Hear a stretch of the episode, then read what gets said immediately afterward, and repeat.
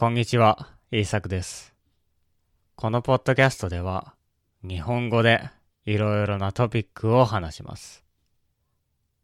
今日も日本語で考えていきましょう。今日のトピックは、小説を読む人は言語能力が高いです。あなたは小説を読むのが好きですか？ロード・オブ・ザ・リングやハリー・ポッターが好きだという人もいるでしょう。ドストエフスキーの小説が好きだという人もいるでしょうし、星の王子様が好きだという人もいるでしょう。自分が住んでいる世界とは違う世界を冒険できる小説もあります。とてもリアルで、まるでノンフィクションのような他の人の人生を体験できる小説もあります。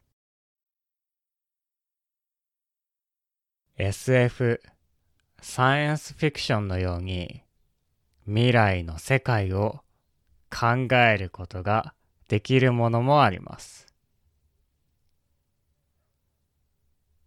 このように小説にはいろいろなものがありますね。しかし、ノンフィクションの方が好きだという人もいるかもしれません。中には小説を全く読まないという人もいるかもしれません。私も小説とノンフィクションだったらノンフィクションの方が多く読んでいると思います。でも実は小説を読むことはとてもいいんですね。楽しいだけではなくて、私たちの言語能力、ランゲージアビリティも高くしてくれます。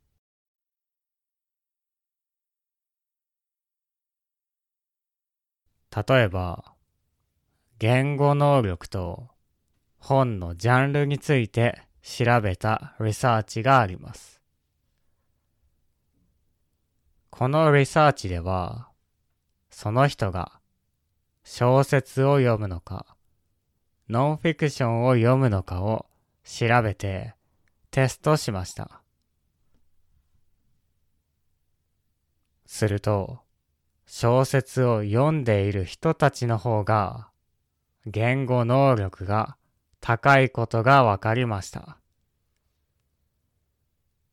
そして、ノンフィクションを読んでいることは、言語能力とあまり関係がありませんでした。不思議なことですが、ノンフィクションをたくさん読んでいても、言語能力とは関係がなかったんです。小説を読むと言語能力が高くなるのに、ノンフィクションを読んでも言語能力が高くならない。これはどうしてでしょうか？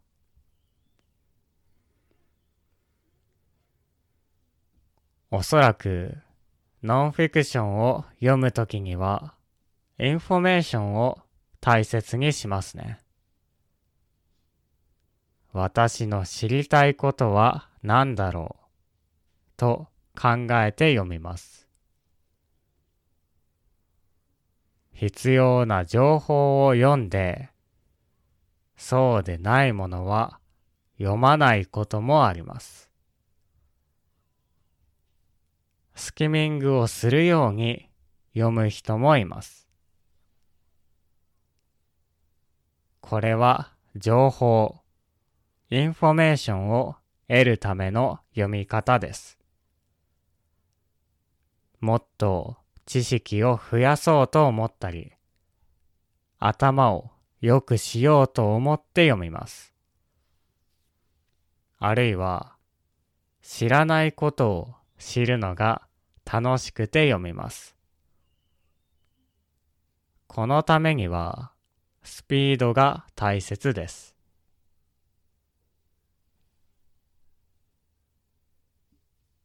では、小説はどうでしょうか？小説を読むときは、その世界を楽しむために読みますね。この世界の人は何を考えているのか、どんな風に感じているのか、すべてを楽しみます。だから、書かれていることはすべて読みます。いろいろな表現を楽しみます。それに、書かれている表現もとても豊かですね。普段の生活では使われないようなボキャブラリーも使われています。おそらくですが、そういう体験をすることによって私たちの言語能力が高くなるのだと思います。これはノンフィクションでは体験することが難しいです。小説だからこそ魅力的なキャラクターたちがいるからこそ体験できるんですね。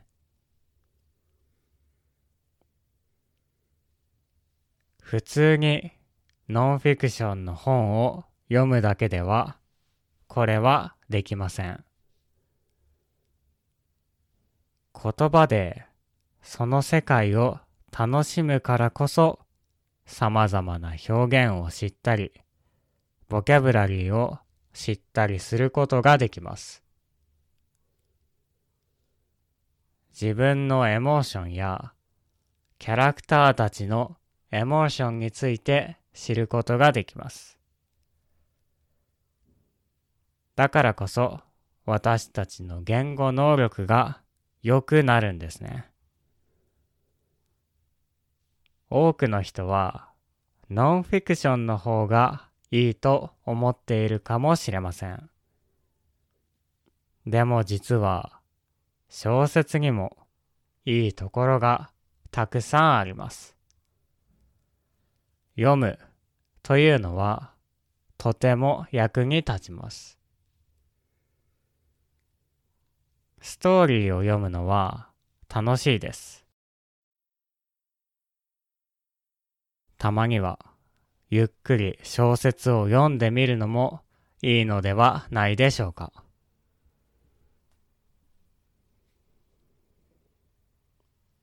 はい。今日は小説を読む人は言語能力が高いという話をしました。 Patreon では今日使ったボキャブラリーの勉強をします。興味がある人は聞いてください。では、聞いてくれてありがとうございました。また次回のポッドキャストでお会いしましょう。